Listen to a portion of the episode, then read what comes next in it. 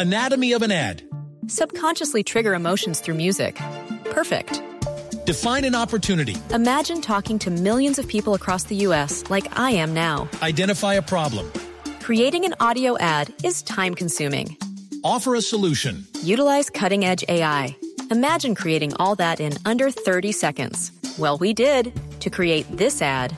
To learn more about AI in the audio industry, download the white paper from audiostack.ai. Nueva alternativa. Voces y sonidos de Colombia y el mundo en Blue Radio y bluradio.com, porque la verdad es de todos. 12 del día en punto. Muy buenas tardes, bienvenidos a las noticias. En este 6 de octubre del año 2019 les vamos a contar lo que está pasando en Colombia y en el mundo. Cielo gris a esta hora en la capital de la República.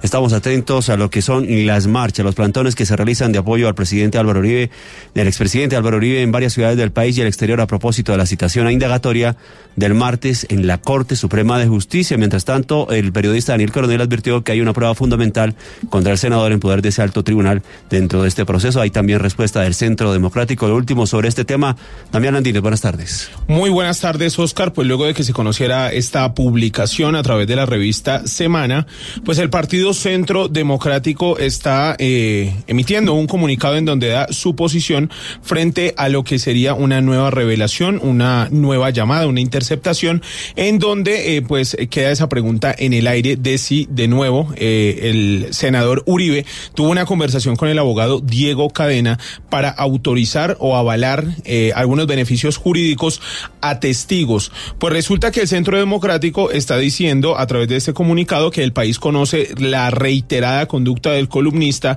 el cual se caracteriza por el uso indebido de material sometido a reserva por parte de la Corte Suprema de Justicia.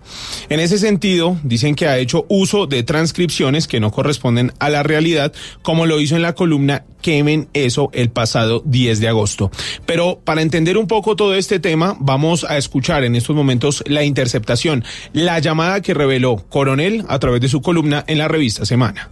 Yo quiero consultarlo con usted y es un tema que, que me faculta para poder ayudar a este señor es una acción de revisión ante la Corte porque el señor tiene una condena de 44 años por secuestro. Yo lo que puedo hacer ah, es... Sí, no, no, es que un recurso jurídico hay que adelantarlo. Hay que claro, adelantarlo. Eso, el recurso jurídico está bien, por supuesto. Y la, y la, y la ayuda para que le protejan la familia, pedírselo a las autoridades competentes y además públicamente. Correcto. ¿Querías autorización, presidente, para estar 100% claro? Proceda, doctor Diego, que usted hace las cosas bien hechas.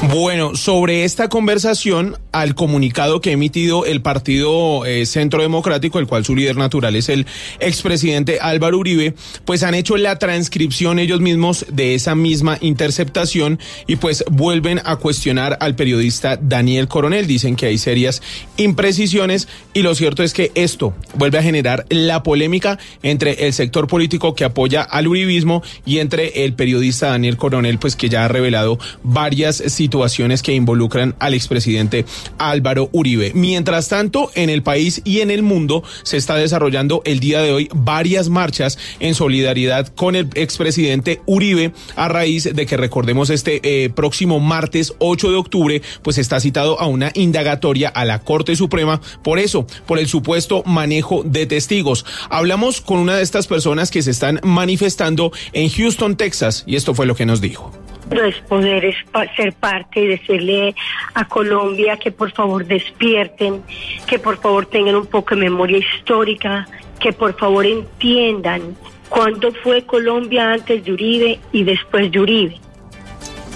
Recordemos que estas manifestaciones, ella lo que relata y es un poco el objetivo del por qué están saliendo a manifestarse, pero todas estas protestas y plantones pues se están desarrollando en varios países de Colombia y varias ciudades capitales del mundo a través de las redes sociales, pues ya también se han conocido varios enfrentamientos entre seguidores de Unive y opositores como por ejemplo en Miami. Damián Landines, Blue Radio. Y precisamente vamos a conocer cómo es la situación hasta ahora en las principales ciudades del país, tres importantes capitales del país donde se realizan estos plantones en Medellín. Valentín Herrera, buenas tardes. Oscar, buenas tardes. Las concentraciones en Medellín son en la Plaza de las Luces en el centro de la ciudad y allí más o menos desde las 10, 10 y media de la mañana se están reuniendo cientos de personas para sumarse a este llamado de acompañamiento y respaldo al actual senador Álvaro Uribe. Algunas de esas personas también realizaron unas marchas cortas en los alrededores de la Alpujarra. Sin embargo, por el momento la, eh, la movilidad no se ha visto afectada y se espera que permanezcan en esta zona, en, este, en esta plaza donde dispusieron de una tarima hasta la una de la tarde. Vamos a conocer cuál es la situación del plantón en la ciudad de Cali. Víctor Tavares, buenas tardes.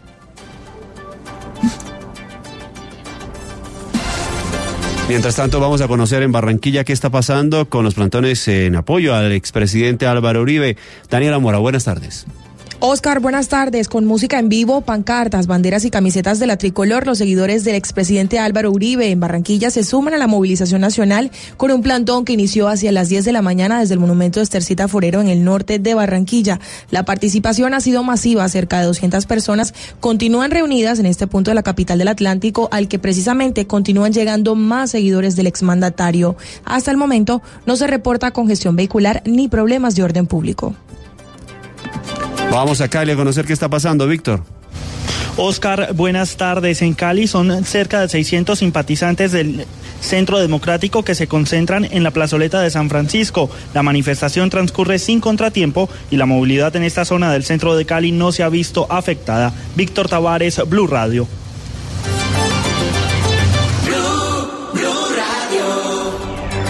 12 del día, 6 minutos y vamos a hablar de deportes porque otra medalla se quiere colgar la delegación colombiana en el Mundial de, Atletismo esta tarde en la prueba de relevos de 4 por 400 en los mundiales que se cumplen en Doha, en Qatar. Habrá transmisión especial de Blue Radio y de eh, Noticias Caracol de esta prueba. Los detalles de lo que está pasando previo al cumplimiento de la misma, la enviada especial de Blue Radio, Ana María Navarrete. Décimo y último día del Mundial de Atletismo aquí en Doha. Ya nos encontramos en el Estadio Califa, donde en pocos instantes estará Colombia disputando por una nueva medalla en los 4 por 400 relevos. Anthony Zambrano, medallista de plata en los 400 metros planos, se refirió a la competencia. Hoy la vamos a dar todo por Colombia y todo esto se lo dedicamos a ustedes, a ustedes que nos apoyan, a ustedes que gritan allá, ustedes que nos dan todas esas bendiciones y todo ese apoyo de corazón. Aquí estamos representándolo con mucho orgullo. En esta final estarán compitiendo ocho equipos, Estados Unidos, Italia, Gran Bretaña, Jamaica, Bélgica, Trinidad y Tobago, Francia y por supuesto el equipo colombiano que busca estar en el podio de los mejores eh, del mundo. La carrera será a la 1 y 30 de la tarde hora de nuestro país, en Doha, Qatar, Ana María Navarrete, Blue Radio. Estaremos muy atentos, Ana María, a la prueba de 4 por 400 en los relevos, donde Colombia clasificó ayer sin ningún problema. Estaremos muy pendientes. Noticias Caracol y por supuesto Blue Radio, la transmisión especial a la 1 y 30. Volvemos al país con otras noticias porque esta hora el defensor del pueblo se reúne en Santander de Quilichao en el Cauca con líderes áforos e indígenas del norte de ese mm, departamento para analizar los recientes asesinatos de integrantes de estas comunidades. La propuesta de la Defensoría es instalar una carpa blanca similar a la de la ONU en el proceso de paz. Víctor. Oscar, es crítica la situación en los municipios del norte del Cauca. Por lo menos 53 asesinatos de integrantes de las comunidades indígenas de esta zona del departamento se han registrado en lo corrido del año, según los líderes indígenas. Lo que ha dicho el defensor del pueblo, Carlos Alfonso Negret, es que se esperan adelantar los procesos de concertación que permita la instalación de una carpa blanca similares a las carpas azules de la ONU en las antiguas zonas veredales en el marco de la implementación de los acuerdos de paz. Escuchemos lo que acaba de decir el defensor del pueblo. No, nosotros eh, ya estuvimos con el gobierno nacional, estuvimos con el Congreso de la República, estuvimos con Naciones Unidas y todos están en este momento en un trabajo de, de ajustes a ver qué nos proponen. Y eh, hoy con las comunidades, las comunidades lógicamente los líderes que han venido tienen que socializarlo con sus autoridades y luego eso seguiremos construyendo este mecanismo para que podamos darle una solución a los asesinatos del norte del Cauca. A la propuesta de la Carpa Blanca se suma el Consejo de Seguridad que se adelantará el próximo jueves en este municipio, Santander de Quilichao. Información desde el norte del Cauca. Víctor Tavares, Blue Radio. En Río Negro, en el departamento de Antioquia, las autoridades capturaron a un hombre que minutos antes había atacado a su excompañera sentimental con arma blanca. Los hechos quedaron registrados en plena vía pública. Valentina. Oscar, buenas tardes. Este ataque se registró en la plena vía pública de la zona industrial del municipio de Río Negro, en el oriente antioqueño. De acuerdo con el testimonio de algunos transeúntes, esta pareja estaría discutiendo cuando el hombre comenzó a agredir a la mujer con una navaja, causándole heridas en la espalda y el abdomen. El mayor Rivas, comandante encargado del distrito de policía en Río Negro, contó que la mujer fue trasladada a un hospital del municipio donde fue intervenida quirúrgicamente y en este momento se encuentra estable. La señora afortunadamente pues está estable, está la tiene en el hospital, pero estable. Y el sujeto pues está capturado por por, por la agresión a, a la señora. Precisamente este hombre capturado intentó huir del lugar de los hechos, pero gracias a la denuncia de los transeúntes fue capturado por varios agentes de la policía y dejado a disposición de las autoridades competentes. Desde Medellín, Valentina Herrera, Blue Radio. En Cúcuta fueron capturados cinco personas y un menor de edad por el delito de abuso sexual. Hay preocupación por esta situación en las autoridades. Angie Telles. Buenas tardes. El caso más aberrante es el de un hombre de 29 años que embarazó a su sobrina de 13, aprovechando la confianza que tenía con su hermano. Las autoridades lograron establecer que la adolescente fue abusada cuando ésta se acercó a la notaría a registrar a su bebé recién nacido. Coronel José Luis Palomino, comandante de la policía. Que en seis casos están cinco sujetos adultos que han accesado, que han afectado sexualmente a niños, niñas y adolescentes. En un caso, un adolescente afecta en su, en su intimidad a una niña. Otro caso que generó indignación fue el de un sujeto de 34 años que contactó a su víctima a través de las redes sociales y tras el abuso sexual quedó embarazada, pero posteriormente la obligó a abortar. Angie Telles, Blue Radio. En Santander hay alerta máxima por las fuertes lluvias de las últimas horas que dejan afectaciones en varios municipios y problemas en importantes vías. Julián, buenas tardes. Buenas tardes, Oscar. A sacar la sombrilla en Santander porque las lluvias amenazan con caer en horas de la tarde y durante estos días, según han informado las autoridades locales. Por eso, hacen un llamado a los santanderianos a estar alerta frente a la nueva temporada invernal, porque en algunos municipios como San Vicente de Chucurí, El Carmen y Chima reportan que varios de sus ríos están a punto de desbordarse. Andrea Ramírez es el director de gestión de riesgo en Santander. Las lluvias de los últimos días han dejado afectaciones. La gobernación de Santander está atendiendo ya. Ayer tuvimos reporte en varios municipios del departamento que presentaron afectaciones por las lluvias torrenciales. Decirle a las comunidades que va a continuar lloviendo. Y las lluvias también han causado problemas en importantes vías del departamento. El paso entre Bucaramanga y Barranca Bermeja está restringido en tres puntos por caída de lodo. También la vía que comunica a Bucaramanga con la provincia Sotonorte presenta afectaciones en varios sectores. En la capital santanderiana, Julián Mejía, Blue Radio. En La Guajira, las autoridades incautaron un importante cargamento de cocaína y lograron la captura de cuatro personas. Daniela. Oscar, en un operativo conjunto entre la Fiscalía Seccional La Guajira y el Batallón de Infantería número 6 de Cartagena, en el municipio de Manaure, se logró la captura de cuatro personas en flagrancia mientras descargaban 276 kilos de cocaína de un tractocamión. De acuerdo con el reporte entregado por las autoridades, la mercancía perteneciente al Clan del Golfo y procedente del departamento del Cauca tenía como destino países del exterior con el fin de fortalecer las finanzas de ese grupo armado. A los capturados les fueron imputados los delitos de fabricación, tráfico y porte de estupefacientes Mientras tanto, adelantan investigaciones en zonas cercanas a este operativo para determinar la existencia de mercancía o material de esta organización. En la capital del Atlántico, Daniela Mora Lozano, Blue Radio. 27 de octubre, elecciones regionales. Blue Radio y Noticias Caracol se suben al Bus Colombia para recorrer el país, para escuchar a la gente, para conocer sus expectativas, para saber de sus prioridades. El Bus Colombia. Escuche sus reportes diariamente en Blue Radio y bluradio.com. La nueva alternativa. Y Villavicencio, con más de 500 mil habitantes y con múltiples problemas generados por su crecimiento poblacional y adversidades como el cierre de la vía al llano y por supuesto la fuerte ola mm, invernal, decidirá quién dirigirá ahora las riendas de esa ciudad. Por eso salimos a las calles a escuchar a las personas y saber qué es lo que más les preocupa. Carlos Andrés Pérez. En un par de semanas, la capital del Meta, con algo más de 530 mil habitantes y con múltiples problemáticas generadas por el crecimiento poblacional y las adversidades como el cierre de la vía al llano y la fuerte ola invernal, decidirá quién dirigirá ahora las riendas del municipio. Por eso salimos a las calles a escuchar a las personas y saber qué es lo que les preocupa. Se ven muchos casos de robos, de muertes, y importante que haya siempre esa seguridad. Ya no se encuentra uno seguro ni en su casa. Muchas personas andan sin, sin empleo. El agua también es otro tema bastante crítico. También consultamos a los candidatos más fuertes por la carrera a la alcaldía para saber cuáles son sus propuestas. Sin corrupción resolvemos el problema de agua potable en Villavicencio. La implementación de la política pública de empleo y emprendimiento. Exenciones tributarias para nuevas empresas en Villavicencio. La ubicación de nuevas fuentes alternas de captación de agua. El futuro de la ciudad está en la decisión que tomen los villavicenses el próximo 27 de octubre. Desde Villavicencio, Carlos Andrés Pérez, Blue Radio. Los indígenas en Ecuador rechazan el diálogo con el gobierno y siguen camino hacia Quito en marcha para protestar contra Lenín Moreno. Los detalles con la corresponsal de Blue Radio, Priscila Salazar. Saludos cordiales. Las movilizaciones en el Ecuador no prevén detenerse, pues son organizaciones indígenas las que tomaron la posta. Mientras los transportistas decidieron poner fin al paro nacional, organizaciones de la sierra del país se aproximan a Quito, ciudad capital. Se declararon en resistencia y movilización permanente. Su fin es llegar este martes o miércoles hasta el Palacio de Gobierno para expresar su rechazo a las medidas económicas del presidente Lenín Moreno que aseguran implica la elevación de costos de los productos de primera necesidad. Es decir, esta semana se podría vivir nuevamente la huelga nacional que semanas atrás advertían incluso agrupaciones sindicales. Informó desde Quito, Ecuador, Priscila Salazar para Blue Radio. Y vamos ya con la selección Colombia porque llegó uno de los jugadores convocados por el técnico Carlos Queiroz para disputar los partidos amistosos de mayores el próximo fin de semana desde el sitio de concentración en Alicante, España. El enviado especial de Blue Radio, Fabio Poveda. Fabio, buenas tardes.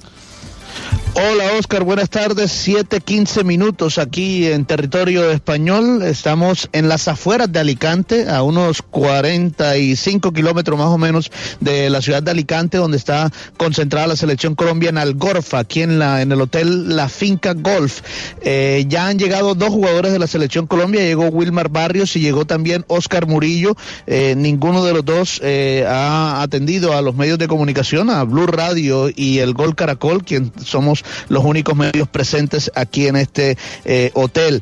Hoy llegarán más tarde Jerry Mina, Davinson Sánchez y también el jugador Luis Díaz, el jugador del Porto de Portugal. Y por supuesto que estaremos atentos a toda esta información para todos los oyentes de Blue Radio. Desde el hotel de concentración de la Selección Colombia, aquí en las afueras de Alicante, Fabio Poveda Ruiz, para Blue Radio. Fabio, por supuesto, atentos a la selección Colombia y hoy se jugarán siete partidos de la fecha número 15 del fútbol colombiano. El clásico del Valle del Cauca, América Deportivo Cali, es uno de los más atractivos. Camilo, buenas tardes. Hola, Oscar, buenas tardes. La fecha inicia desde las 2 de la tarde con el partido entre Deportivo Pasto y Deportes Tolima. Desde las 3 de la tarde, Millonarios se enfrenta a Patriotas de Boyacá. A esa hora, Blue Radio inicia una transmisión especial con este partido. También transmitiremos el juego entre Atlético Nacional y Junior de Barranquilla y el clásico entre Deportivo Cali y América de Cali.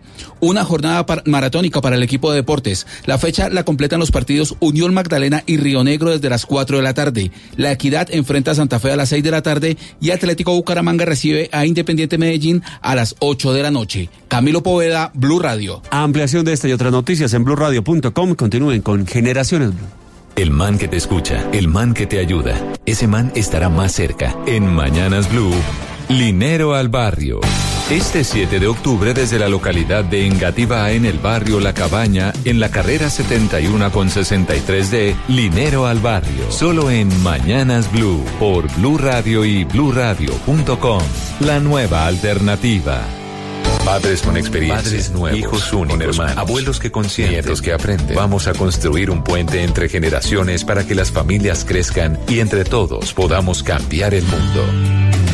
Aquí comienza Generaciones Blue, un espacio de Blue Radio con testimonios, guías, expertos e invitados que nos ayudarán a mejorar la vida en familia y las relaciones entre sus miembros. Generaciones Blue por Blue Radio y bluradio.com. La nueva alternativa.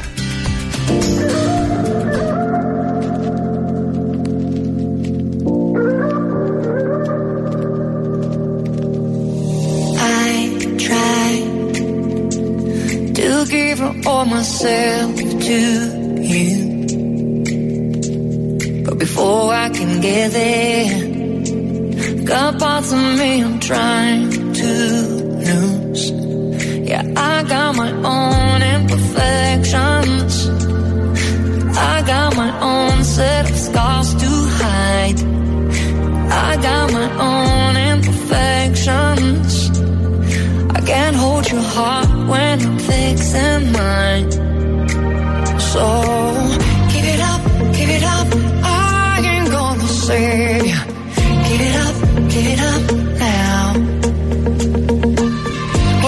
bienvenidos a esta tarde de domingo, Generaciones Blue, este espacio que construimos del lado de ustedes, un espacio para la familia, pero que no tiene razón ni tiene sentido si no estamos ahí, del lado de ustedes, para hablar de temas que nos preocupan de sociedad, de temas que nacen ahí precisamente de lo más estrecho del círculo familiar. Esta canción, Imperfections, Celine Dion no sabía de su historia. Salió el 26 de septiembre tras llevar tres años de duelo por la muerte de su esposo. De eso vamos a hablar aquí siempre en temas propositivos en torno a la prevención, que no lleguen esos momentos de duelo y no sepamos cómo reaccionar. A partir de hoy, en este espacio también estará con nosotros Eduardo Hernández, a quien le damos una muy, muy especial bienvenida, Eduardo. Bienvenido aquí a este espacio de Generaciones Blue. Mónica, pues no sabe cuánto me alegra poder estaros acompañando en este espacio. Sin lugar a dudas, un espacio de reflexión, de familia, un espacio que le hace falta a la sociedad, que le hace falta a la gente, le hace falta a la radio y por eso estamos aquí muy contentos acompañando a la Mónica eh, en este espacio tan bonito y además con un tema tan eh, especial y tan importante como el de hoy. Mire, a, propósito, estamos en octubre, ¿no? Pero es también la antesala a noviembre, que es el mes de los muertos. Ajá. Eh, hay culturas y tradiciones que hablan de la muerte de una forma muy bella como la mexicana, que tiene una visión de la muerte muy especial. Nosotros de pronto tenemos una visión de la muerte un poquito más trágica, pero creo que es porque no tenemos un acercamiento a ella y no la vemos como una parte también eh, de, de, lo que somos como, como seres humanos. Prepararnos para la muerte es definitivamente uno de los temas más importantes, me atrevería a decir, en, en un espacio familiar, porque si no estamos preparados, la cantidad de temas que pueden desencadenarse de ahí pueden ser muy delicados para la unión familiar, para la formación de los niños, para la estabilidad del hogar. A pesar de que es un tema, y todos sabemos que vamos para allá, ¿no?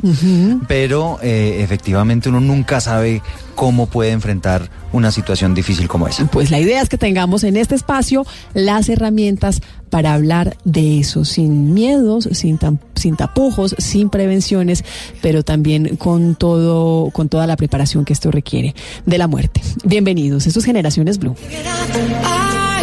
Gonna save you. Get up, get up now. Cause I got my own imperfections. I got my own imperfections. I got my own imperfections. Yeah, I got my own. I got my own. You're part of me, and you are too. And I don't Estás escuchando Generaciones Blue. La percepción del duelo, los patrones de crianza, el amor, los apegos, las dependencias, los mecanismos de defensa, cómo pensar al revés, al revés en medio del dolor, cómo buscar nuevas alternativas, cómo hablar de este tema. Nos acompañan dos invitadas muy especiales en la tarde de hoy. Evelyn Gubert, experta en duelo, creadora del programa Superando lo Insuperable y la metodología yo pienso al revés. Evelyn, gracias, bienvenida. Gracias, Mónica. También está con nosotros Luz María Arbeláez. Luz María Arbeláez, ella es psicóloga transpersonal. Luz María, gracias por acompañarnos. A ti, muchas gracias por la invitación. Lo primero que quiero preguntarle, Evelyn, es cómo pensar al revés y por qué pensar al revés es importante cuando hablamos de duelo. Sí, es muy importante porque traemos unos mitos, como decía, como lo decías tú, eh, nuestra cultura es un poco trágica, bastante trágica, diría yo, en el tema de la muerte. Traemos una cantidad de mitos y paradigmas afianzados durante generaciones. Y como el tema de la muerte no se habla, pues nos quedamos viviendo eso, lo que pensamos que se debe hacer y realmente eso nos ha traído muchísimo daño. Lo que yo hice a través de mi propia experiencia de infinitos duelos grandísimos fue salirme de ese status quo, salirme de ese, de esos mitos de cómo vivir el duelo. Dije, yo no quiero estar ahí, yo no quiero esto en mi vida, yo no quiero un dolor que duela para toda la vida, yo quiero vivirlo diferente y arranco a pensar al revés, a de todo lo tradicional en, en esta, en estas situaciones. Y bueno, fue tan exitoso para mi propia vida. Eh, que lo empecé a poner en práctica en todas las personas que atiendo en consejerías de duelo y finalmente en el pasar del tiempo se convirtió en una metodología hoy ya registrada y avalada por la psicóloga Luz María Arbeláez. ¿Y qué es eso de pensar al revés, precisamente? ¿Cómo, cómo en la práctica lo hizo?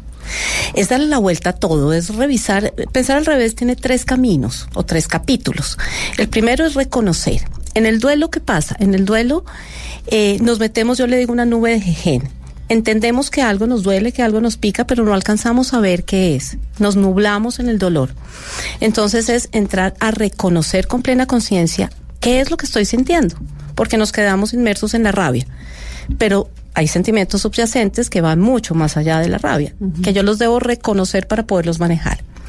El siguiente capítulo es em, relacionar que es donde entra la experiencia grandísima de Luz María, porque es relacionar con nuestras heridas de infancia. Mm. Es relacionar con, el, con todo el tema de cómo hemos sido criados, cómo hemos sido educados, cuáles heridas tenemos, porque lastimosamente no hay un ser humano que pase libre de ellas por esta vida.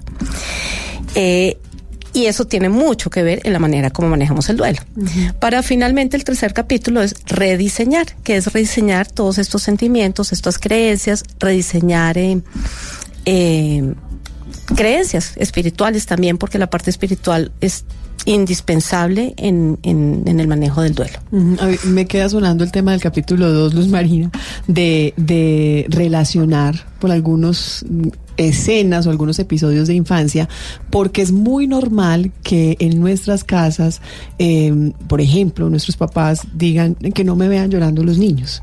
Eh, y, o en el caso propio, que, que si hubo una tragedia familiar, un inconveniente familiar, o, algún momento de, duelo que no es necesariamente siempre la muerte, eh, que no se den cuenta los niños, que vean como una burbuja, como una realidad distinta.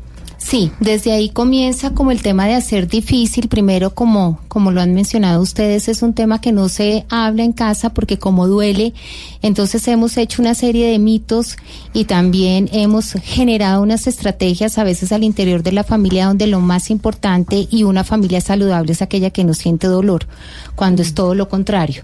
La familia saludable porque el dolor hace parte de la vida, porque precisamente como todas las emociones, eh, pues reconstituye, fortalece una serie de estrategias donde nos puede eh, servir de de que estamos creciendo bien. Entonces, primero, desmitificar el dolor, acostumbrar a los niños a que sientan el dolor y lo más importante a través de los papás es que qué bueno sería que cuando tenemos situaciones de dolor se lo hagamos ver a nuestros hijos, entre esas la manifestación puede ser el llanto, que podamos llorar en público porque es que después que les podamos decir estoy triste. Estoy triste y además cómo me recupero, porque es que el tema de una pérdida no es quedarme en el estado pérdida, sino los ejemplos son esto está pasando al interior de la casa, pero lo más importante es cómo salgo de esto. Y a veces el discurso no sirve, sino el ejemplo. Entonces, si mi mamá o mi papá, sobre todo para los hombres, estuvieron tristes y expresaron la tristeza, qué bueno que vi el proceso de cómo pasó de tristeza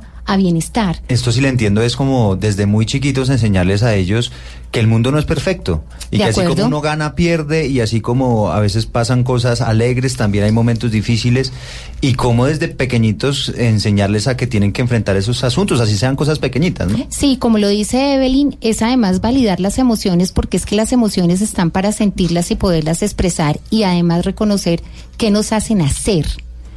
Pero nosotros culturalmente y familiarmente validamos unas que son maravillosas y con todo y eso también a veces ser feliz podemos pasar por histriónicos y histéricos y también está mal ser feliz a veces, ¿no? Porque estás muy escandaloso, etcétera. Entonces nos estamos complicando la vida y nos estamos complicando la vida con el mundo emocional y más aún cuando de muerte se trata porque además elegimos cómo queremos morir, ¿no?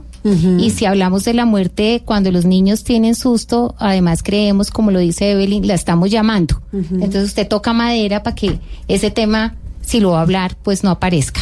Ah, yo, yo subrayaría algo que mencionó Evelyn Gubert y quiero que un poquito nos ahonde en ese tema porque usted ya nos hablaba del tema espiritual, ¿no? Y pasa mucho que cuando la gente empieza a, explicarle a los niños que hay un más allá, que después de la muerte viene algo más eh, y se empieza a sembrar como esa esperanza en ellos, pues tal vez al momento cuando o cuando tengan que enfrentar este tipo de situaciones pueda que lo entiendan diferente. ¿No? Claro, claro, definitivamente. En la infancia tenemos eh, siete necesidades básicas dentro de las cuales está la necesidad eh, espiritual, la, la necesidad de un Dios. Y claro que trae tranquilidad, porque parte de lo que nos daña tanto en acercarnos a la muerte es pensar que ahí acaba todo, que es una ausencia permanente de, de la persona. Y, y, pues eso duele muchísimo. Pero si tú ves que esta vida es un paso temporal, que somos, como lo va a decir mi libro, seres de paso, eh, pues puedes entender que esto no es todo. Yo digo que esto es más o menos como el recreo del colegio.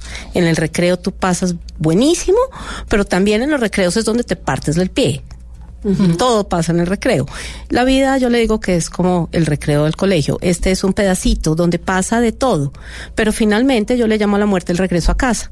Así que esa es la esperanza. Y sí, y yo lo digo porque lo viví desde, desde mi infancia. Mi mamá siempre decía que cuando ella muriera, hiciéramos una fiesta alrededor de una hoguera porque significaba que ella regresaba a casa. Así que yo no sé si ella lo decía por, por amargarme la vida o, por jugar o por broma o si tenía algún trasfondo muy importante como el que yo le di, porque finalmente con todas las experiencias que he vivido lo puedo ver y lo asumo de esa manera, es el regreso a casa. Evelyn, esas experiencias, ¿de qué experiencias estamos hablando? Eh, bueno, yo he tenido pérdidas de todo tipo. Si puede decirse que hay alguien experto en pérdidas, soy yo. Que hoy ya no le llamo pérdidas, le llamo ganancias. Empezamos pues con la pérdida de mis padres. Mi madre murió pues cuando yo tenía 22 años. Y luego viene la pérdida de mis hijos, que es la pérdida pues más grande que puede sufrir una madre, definitivamente. es algo que es, inexplicable ese dolor, ¿no? Es que un papá no va a estar preparado para, para, para decir adiós a sus hijos. No, es lo natural. Exacto. Sí, ahí viene uno de los mitos.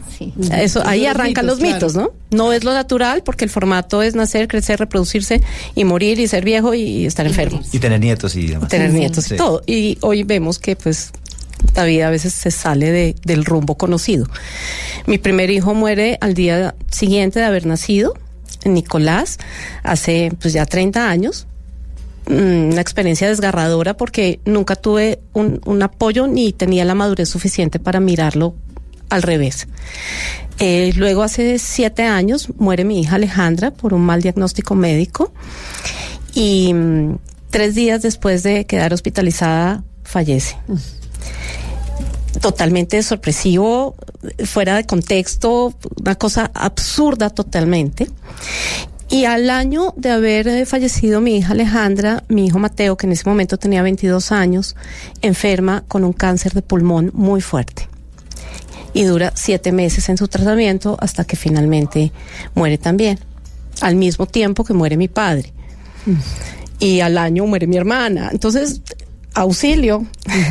Toca pensar al revés porque creo que es lo que me ha sostenido realmente pero, bien. Pero, además, fíjese, el entender todas estas estos dolores que usted ha tenido que padecer y demás, pero son dolores que al final la tienen acá y la tienen contándonos y, y, haciendo algo por la sociedad, enseñándonos, cómo superar este tipo de circunstancias. Total, yo jamás pensé que de una tragedia tan grande en mi vida, porque no es que lo bueno se vuelva malo ni lo malo se vuelva bueno. El contexto sigue siendo el mismo. Es, lo que es una tragedia. Pero jamás pensé que de una tragedia en mi vida pudieran salir cosas tan hermosas y un propósito tan lindo y que yo de esto pudiera ser tan feliz. es, es, de las cosas que uno no se logra explicar. Luz María, en en este contexto, con este ejemplo, con estas historias, cuando uno, cuando uno piensa, tengo que estar preparado, debo estar preparado, ¿cuál, es, ¿cuál es el fondo de eso? Y, y, por qué le hago la pregunta? Pensando en el hogar no estar preparados para el duelo, a qué puede llevar en un hogar, a qué tipo de frustraciones puede llevar a un hijo, a qué tipo de frustraciones puede llevar a un esposo, a una esposa, a una mamá. Sí, yo, yo a esto sumo que mira, es importantísimo no solamente enseñar en temas de dolor, sino a amar. ¿Cómo estamos enseñando a amar? Y la mayoría de las veces eh, al interior de los hogares estamos enseñando a amar con apegos. Entonces, como yo amo tanto, no te puedo perder. Y desde ahí comenzamos y la invitación es como a reevaluar los temas de valorar los vínculos que hacemos al interior de las familias de otra forma y es aprovechar, como dice también Evelyn, a vivir bien y no tenerle miedo a la vida, sino considerar el tema de la muerte como un paso más. Esto hace, mira, son eh, los caminos son varios, lamentablemente no son buenos. ¿Esto qué nos haría pensar? El primer resultado, por ejemplo, eh, brota en la adolescencia, que son unos niveles de frustración nulos. Entonces hay unos niveles a cualquier tema de pérdida, todos los días tenemos algún tipo de pérdida, todas, significativa, unas más duras, y estamos viendo adolescentes con muy pocas herramientas emocionales porque los papás tampoco la tienen. Y además, eh, nosotros sentimos que hay una sobrevaloración al tema del éxito. Entonces, como tú no puedes perder porque hay que ser exitoso, entonces no nos estamos preparando para poder aprender de las crisis, sobre todo qué tipo de experiencia me dejan pero que a la vez los niños puedan tener la posibilidad de compartirte, de que te queda, se quedan varados en una emoción y sobre todo que lo puedan compartir. Es que estamos en el mundo del silencio y el mundo del silencio no es el mundo de las emociones. Tenemos entonces niños con apegos, que son esos noviazgos enfermizos que a costa de lo que sea se mantienen las relaciones, así sea, por ejemplo, temas de violencia. Entonces amo con violencia con tal de no perderte y esto es un tema permanente de que las cosas no que yo amo las tengo que controlar y no las puedo perder. Como posesivo, como si fuera un objeto, ¿no? Sí, lo que hay es en el trasfondo un total miedo porque no me han enseñado además a reconocer el miedo y a poder superar las pérdidas y cada uno pues por rasgos de personalidad seguramente lo vamos a interpretar de una manera diferente. Y una tristísima acción que vemos es que pues un camino muy fácil que es la negación y tenemos a la mano temas facilísimos y recursos facilísimos para negar el dolor que es la adicción. Mm, bueno, que ese es otro dolor y, recursos de eh, Sí, pero pues esto, yo soy defensora de los adolescentes y la verdad a mí me parece que les toca una situación muy difícil porque algo está pasando con los adultos. Bueno, la pregunta también queremos hacérsela a ustedes. ¿Sabe cómo manejar el duelo de su familia? La invitación es a que lo haga a través de las redes sociales, participe en numeral Generaciones Blue en nuestra cuenta de Twitter arroba Blue Radio Co. La pregunta también se la hicimos a algunas personas que nos encontramos en las calles. Eh, normalmente nos reunimos y, no sé, nos contamos anécdotas de la persona que falleció y eso nos ayuda a sanar el corazón. Evidentemente el duelo y el dolor, pues realmente el, el, dolor por la partida de un familiar, sobre todo cuando es muy cercano, se convierte en una ruptura, una ruptura sentimental, que si no nos aferramos realmente a la oración, y eh, el apoyo de la misma familia, eh, se hace prolongada la, la estadía de luto en nuestras vidas. El dolor es una realidad que no podemos escapar nunca de ella. Los primeros mm, momentos del duelo para mí constituyen casi una supervivencia, ya que cada uno de nosotros, los afectados, pues tenemos mecanismos de defensa para afrontar la pérdida de ese ser querido. Este, el duelo en mi familia se, se afronta a través de la unión. ¿Por qué? Porque se requiere establecer un equilibrio personal, familiar, donde a la final se escriben unas nuevas líneas en el libro de vida de cada uno de nosotros.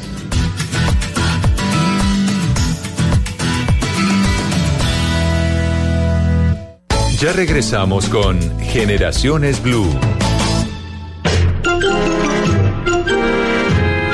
Regresa el mes del terror al fútbol profesional colombiano. Unos que suben, otros que bajan. Este domingo desde las 3 de la tarde, Millonarios Patriotas, Nacional Junior, Cali América. Blue Radio, la nueva alternativa de terror.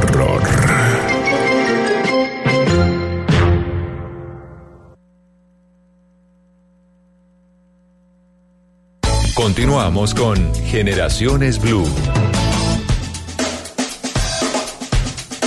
Por lo más cercano que me ha tocado, que ha sido la muerte de mi madre, es darle gracias a Dios por haberla tenido y porque ella es mi madre. Y eso para mí es el duelo. Es aprender a vivir con algo, con lo que uno no quiere, pero uno aprende a aceptar. Básicamente eso. Pues el manejo del duelo en mi familia ha sido muy difícil. Al comienzo, pues eh, es eh, el- la negación y de pronto no se expresan muchos sentimientos, eh, pero después de varios días queda el vacío y ya pues eh, llega el llanto y la confirmación. El, senti- el vacío que queda de la persona que se fue. Eh, pues en mi familia se trató de manejar de la mejor manera, hablando, estando unidos, eh, apoyándonos para poder salir todos adelante de, de ese dolor. El duelo, el duelo es el tema que les estamos planteando en esta tarde de domingo aquí en Generaciones Blue. Eh, varios comentarios ya eh, a propósito de nuestra pregunta. Mónica, ¿sabe cómo manejar el duelo en su familia? Le leo algunos comentarios. Dice Jesús, hablar en familia creo que es la mejor opción. Nos escribe Margarita Larrota, hablar y compartir más en familia. Lorena Castro opina, hemos sufrido muchas pérdidas, así que hemos eh, recurrido a ayudas psicológicas, que por supuesto están siempre allí también. Andrea Medellín, la música, compartir en familia y hablar, ayudarse mutuamente, es tal vez lo que plantea Andrea. Esteban Castiblanco nos dice, la verdad es que en mi familia les encanta tomar trago, no sé por qué nos dice Esteban. Y Natalia Blanco dice psicólogos para los niños y tiempo en familia. En común, eh, Luz María, eh, la familia, ¿no? El apoyo interno unos a otros, cómo se van apoyando en esos momentos tan difíciles de la vida. Así es, es donde hay vínculos más fuertes. Eh, para los niños no hay ser más especial, importante y contun- contundente en la parte emocional que papá o mamá o quienes conformen su familia y pues es la, la primera escuela, ¿no? De la vida. Y tú validas como niño todo lo que hay que hacer y todo lo que hay que aprender en la familia. Luz María, usted nos planteaba antes del corte que, que hay algunas actuaciones y, y en la crianza, digamos, hay que empezar ya como a sembrar eh, la manera de, de enfrentar la frustración. Que era Sí. básicamente lo que usted nos decía, Sí, de acuerdo. como, miren, esto no es simplemente éxito, hay veces donde también perdemos y demás. Regálenos unos tips que podamos hacer en nosotros en casa con nuestros hijos que nos ayuden un poquitico a sembrar eso. Mire, hay una de las cosas más difíciles y a los papás nos cuesta y cada vez que tocamos este tema parece que produce salpullido y es que nosotros tenemos que aceptar a los hijos tal cual como vienen y muchas veces no se acercan a la ilusión que tuvimos. Muchos papás comienzan a decepcionarse desde cómo son físicamente sus hijos. Entonces, esto existe. Yo puedo querer a mi hijo, pero me defraudó porque si me lo imaginaba mono, ojiverde o flaquito, salió gordito, bajito, con gustos que ni siquiera yo me los soñaba y es un primer choque. Nos cuesta, pero esto ocurre. Y no lo admitimos y No pasa. lo admitimos y pues somos humanos y cuando uno acepta lo que le sucede es mucho más fácil como tal trabajarlo. Entonces la frustración comienza a sentirla a los papás y comienza como tal cual. Vamos en la medida que crecen nuestros hijos, que esa parte de educar, vamos reconociendo en la medida en que van creciendo ellos, pues sus personalidades y temperamentos y gustos. Entonces yo creo que en gran parte es aceptar y respetar a ese hijo quien es, como es y, y lo que es y las habilidades que nos están mostrando y no depositar mis proyecciones, mis deseos en los hijos, que es un error muy frecuente. A mí me gusta el fútbol, que yo quería ser futbolista, entonces pongo al muchachito, así no le gusta, entonces pongo familias de abogados, todos los hijos son abogados, Pues, familias de médicos, todos son Sí, médicos. O estoy valorando que ser intelectual es maravilloso y preciso me salió artista o le encanta es la danza o bueno, hoy que hay tantas opciones. Entonces yo diría eso. Dos, a los hijos hay que enseñarles a no ser mediocres, eso está bien, pero no a buscar la perfección. Y algo que nosotras vemos constantemente se nos está olvidando enseñar a cooperar y a ser solidarios. Los primeros actos de cooperación y solidaridad comienzan en casa. Independientemente que haya una persona que nos ayude, hay que generar cooperación y respeto en acciones básicas de casa. Es que eh, una levantada de la mesa y llevar el plato a la cocina, un por favor, un oficio en casa, unas responsabilidades, ¿por dónde más? Es que esas simplezas son las que realmente forman. Y quitarnos un poco los adultos de la obsesión del éxito. Además que hemos dado un marco de referencia que es usted ser famoso, ser el 1A en la empresa y ser exitoso y el éxito se mide pues ojalá con las adquisiciones, con el tema pues que usted tenga, que tenga que mostrar y sea avasallador, o sea, llévese por encima a quien sea, pero usted es el número uno. Eso no tiene nada de perverso. Pero no se me olvide que también puedo ser el número dos, el número tres, el número cinco, el número 20 de 20. La idea es por qué llegué ahí. Y es increíble ver cómo todo eso que cuentan los Marías se refleja ya en el momento de vivir un duelo, ¿no? Exactamente. Eh, toda la forma, eh, mi personalidad o los mecanismos de defensa que he desarrollado en el transcurso de mi vida para defenderme de eso que me duele, pues es igual como se va a reflejar en el duelo. Entonces, Luz María hablaba de la forma de amar y en el duelo yo lo veo permanentemente. Entre más llore significa que más te quise. Entonces me cuesta un trabajo salir de ahí porque eh, me- me exijo estar mal porque es mi forma de mostrarte el amor. Y así es exactamente con todo lo que... Y, y además la sociedad espera que si usted tuvo una pérdida esté destruido, Sí, se vea mal, esté ojeroso, no esté durmiendo y esté muy mal. Pero también, también no sé si valga la pena hablar en, en torno a eso que, que Luz María exponía de, de lo que espera uno de los hijos y de la carga que les pone, que cuando hay pérdidas uno se queda con un montón de frustraciones porque mi mamá quería que yo hiciera esto y no lo hice, porque ellos esperaban que yo fuera esto y no lo fui. O tal vez O me quedé con algo que decir, ¿no? Sí, Que es o, lo me- que o no lo hice. Y, y al final es que si no estamos preparados para amar y para ser como somos, pues se queda uno con esas deudas que tampoco son tan reales. Se convierten en unas culpas terribles. Se convierten en culpas. que es lo que en consejería se ve y en psicoterapia se ve muchísimo. Y lo que el niño no resuelve, el adulto lo lucha todos los días por encontrarle una solución. Y somos todos los días en escenas, en escenarios diferentes como el laboral, el, el afectivo, donde un duelo se parece como una locomotora, arrastra. Yo siempre he dicho como el duelo cuando se le murió a uno el gato. Uno está llorando hasta la mascota con cuando uno tenía cinco años y es que no hubo tiempo porque aquí, además para ustedes los hombres el tema es como tan duro porque mi hijo, un niño macho no llora y, y, y además llore pasito en un Claro que- rincón y donde no incomode. Claro que le confieso que yo lloro despidiendo un avión de carga, ¿no? Pues qué Ay, maravilla. bueno. Eso está, eso está bien, así debería ser. Sí. Pero, pero frente a eso hay una línea también delgadita. Y es que listo, no escondamos nuestras emociones, pero no nos dejemos arrastrar de ellas. De acuerdo.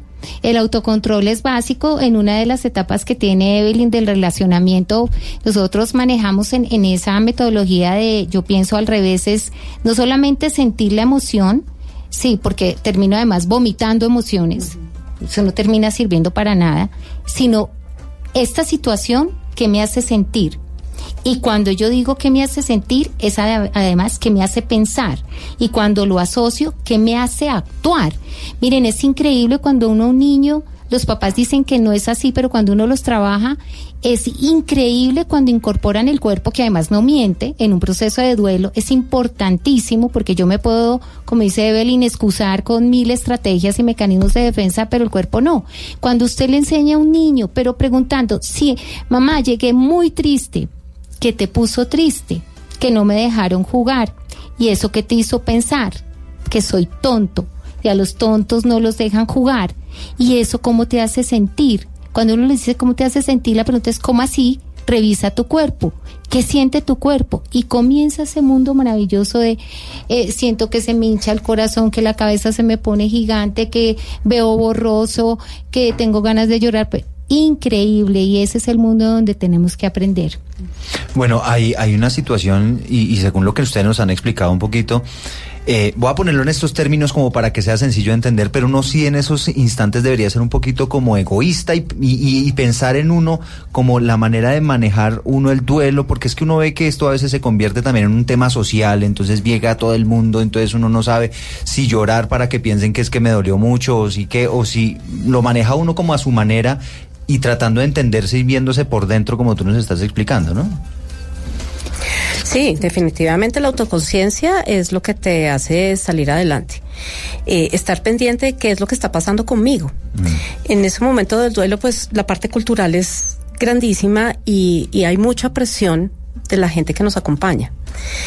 Y pues hay gente que realmente se acerca sin saber qué decir y lo que hace es un mal mayor al que ya tenemos. O sea, a veces es preferible un abrazo y ya.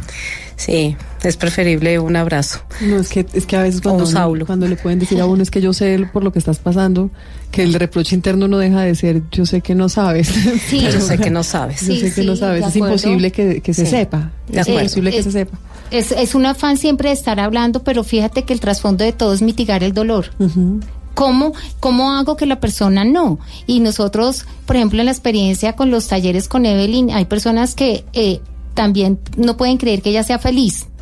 ¿Mm? O sea, es que, es que no, es que no puedo creer, o sea, es que no es verdad, entonces que O usted que esté tranquila esa persona. Claro. Entonces es cuando, cuando uno construye algo desde el testimonio y desde la experiencia y la evidencia, del otro lado tenemos que decir que, o sea, qué maravilla. Oiga, pero ¿cómo ser prudente en ese momento? Es decir, si yo llego a un día de estos a un velorio, una persona que yo estimo, que yo quiero, y, y, y uno a veces no es bueno para decir cosas o es imprudente, ¿qué, ¿cómo actuar? ¿Qué, qué uno que debería decir en esos momentos? Sí, es que lo importante es dejar quieto que no salga el ingenio, porque intentamos decir una cantidad de cosas para solucionar una situación que realmente no entendemos. Es probable que hayamos pasado por algo similar, pero no exactamente lo que está pasando la persona en ese momento. Y no se necesita. Sí se necesita la presencia porque realmente estamos tan desvalidos en ese momento, tan vulnerables, que sentirnos acompañados es muy importante. Pero la compañía no necesita involucrar palabras necesariamente. Ahora, depende también de la- del, del tipo de vínculo que haya. Cuando tú llegas sí, sin haber un vínculo estrecho, preguntas cómo estás, pues es una pregunta de cajón simplemente. Pero si hay un vínculo mucho mayor, te da para una respuesta sincera y real. Entonces sí puedes preguntar, ¿cómo estás? No, no he vuelto nada. La verdad. Eh, ¿Cómo te puedo ayudar? Hay muchas formas de, de hacer presencia sin tener que invadir, porque realmente aquí es prima la persona, no nosotros. y, y a veces nos acercamos, en muchas situaciones de la vida, siendo nosotros más importantes que la persona que estamos acompañando. En esta, en esta manera de mirar al revés, de, de ver las cosas al revés, ¿qué pasa con el dolor? ¿El dolor se, se olvida, se borra, está ahí, se supera? ¿Qué pasa con el dolor? No, el dolor duele. El dolor duele inmensamente y es parte de la vida. Yo creo que no hay un ser humano que no haya pasado por una situación de dolor. Pero Es el más, dolor producido por esas circunstancias, ¿se supera? Pues yo aprendí a, a cambiar el dolor de la ausencia, que es lo que más te duele, por el amor del recuerdo. Y vivo con la esperanza. En mi caso, desde el área espiritual, pues vivo con la esperanza del reencuentro. Entonces, lo que les decía, pase lo que pase, nos vemos en casa. Aquí eh, voy a vivir, voy a vivir bien el tiempo que me quede, que no sé cuánto es. Y mi esperanza es que allá nos vamos a reencontrar. Pero no me quedo pegada a ese dolor de la ausencia, porque empezamos a llorar por lo que no ha sido, a, llorar por un futuro. Y por lo que no puedo cambiar. Por lo que no puedo cambiar, pero es más el dolor del futuro. No voy a ser abuela, no voy a tener, no voy a ser heredera, no me voy a poner ese vestido para el matrimonio. Es mejor evitar esos pensamientos. Pues es que el dolor de lo que uno tenía planeado y la vida no se puede planear así. Claro. Claro, exactamente. La vida se sale del contexto muchas veces y, y pues para qué mirar o, o disparar esas emociones. Bueno, nos quedan unos cinco minutos de conversación con ustedes. Quiero que primero nos cuenten del, del, del taller que tienen, que lo ofrecen a distintas personas y que hagamos también una conclusión como de, de la charla que tuvimos eh, esta mañana, una, una conclusión y un mensaje que pueda llegar, eh, Luz María, a las familias frente al tema del duelo. Exactamente con esto que acabamos de mencionar, aprender a recomponerse como es de importante, es decir, dejemos que nuestros niños y nosotros como adultos, es que yo creo que la falla está en el adulto, eh, que en un momento dado nos fracturemos, nos caigamos, eh, sintamos eh, en ese momento que estamos perdidos, que tenemos que comenzar a sentir y a reconocer esas emociones para poder saber qué tipo de estrategias, en qué venimos o no preparados para pedir ayuda.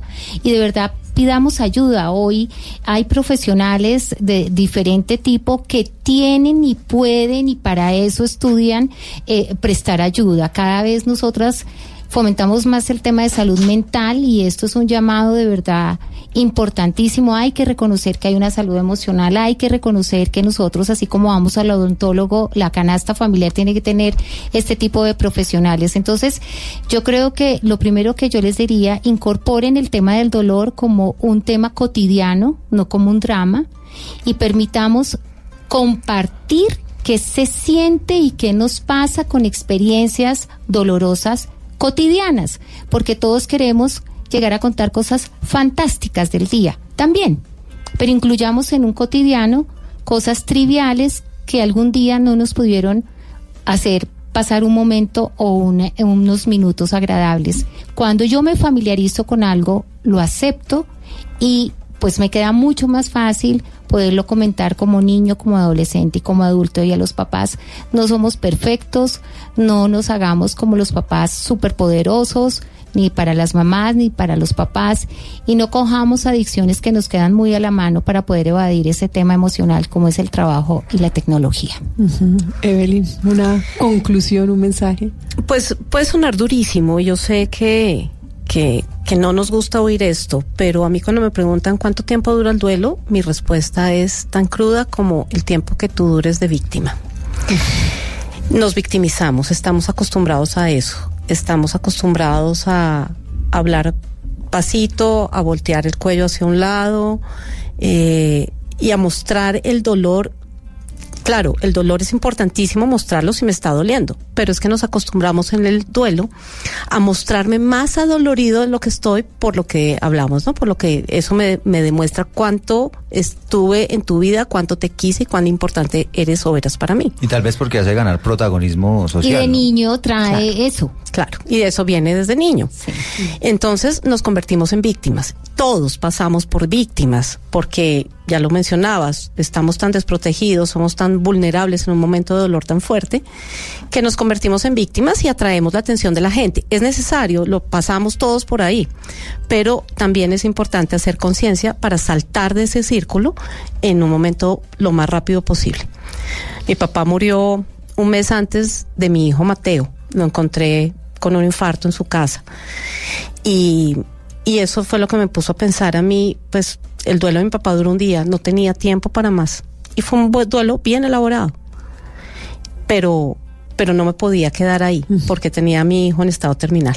Entonces, pues, chao papi, nos vemos en casa y avance, y avance. Entonces, por eso digo que el duelo duele lo que, lo que nos quedemos de, de víctimas. Bueno, impresionante. No hay tanto para tanto para aprender. Pero mire qué importante eso de, de- de aprender a que la vida no es perfecta y que uno tiene que empezar a aprender de todas esas frustraciones de la vida diaria y entender que hay pérdidas y, y aprender a manejarlas.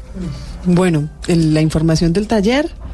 Sí. Que es, es este es, es el sábado 19, ¿no? El sábado 19 con la, como lo comentó Evelyn, pues trasciende su experiencia ya en la conformación de una metodología que yo pienso al revés, que son todas estas premisas de las cuales hemos hablado vistas desde eh, la pues desde la parte que a veces nos sorprende, pero es una invitación para las personas que quieran aprender la metodología. Yo pienso al revés, es el sábado 19 de octubre de 9 a 5 de la tarde y las inscripciones, las personas interesadas pueden escribir a superando.insuperable@gmail.com o comunicarse por WhatsApp al 316 622 3782. El tema es importante hacerlo con tiempo porque como es un taller para aprender la metodología, el cupo es limitado, porque pues tenemos contacto con las personas que participan para ir atendiendo todo su proceso formativo y las preguntas. Entonces es una bienvenida no a que evitemos el duelo, sino como se escribe aquí, porque el duelo se puede sentir diferente. Se puede sentir al revés. Al En revés. las, en las es. redes sociales los datos del taller, ¿no? Para quienes quieran. Sí, sí, Sí, sí, redes sociales se encuentran en Instagram, YouTube, eh, Facebook como Superando lo Insuperable. Y, es, y este taller parte de una necesidad de las personas que pasamos por un duelo fuerte, porque una vez lo superas, entiendes esto como una responsabilidad de salir a compartirlo, porque siempre ya entendiendo el dolor, lo que duele, y habiéndolo superado y habiéndolo visto al revés, pues quieres salir a contarle a la demás gente que se puede hacer. Superando Entonces, lo insuperable. Evelyn, gracias. Gracias a ti, Mónica. Gracias, gracias. Eduardo. Gracias Bueno, a ustedes. Que estén muy bien, chao.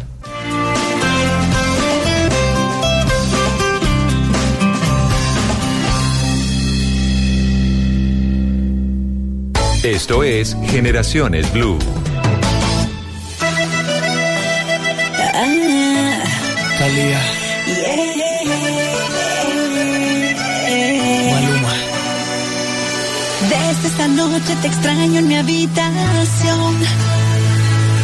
Creo que puedo caer en una adicción contigo. No me esperaba jamás una historia así. Siento mil cosas por ti, siento mil cosas. Entiende que desde esa noche solamente pienso en ti desde esa noche. Muero por tenerte aquí. ¿Qué es lo que te pasa que no quieres?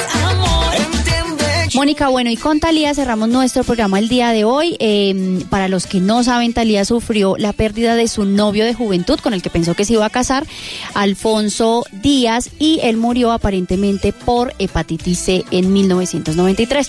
Como todos los días, cerramos con tres actividades para las familias en Bogotá. Los quiero invitar a teatro musical en el Teatro Astor Plaza. Eh, el nombre de la obra es La Vaca Lola y acá lo que pretenden es enseñarle a los niños a preservar el planeta. En Medellín quiero que vayan en familia a Manicomio de Muñecos. Es una entidad privada sin ánimo de lucro dedicada al teatro de títeres y la formación de titiriteros. Es una actividad muy interesante para los niños. Es gratuito en la ciudad de Medellín. Y finalmente cerramos en Pereira. Los quiero invitar al Cerro del Cristo Rey en Cali. Cuenta con una gran imagen del Cristo Rey con una altura de 26 metros. Se encuentra ubicado más o menos a 1470 metros sobre el nivel del mar.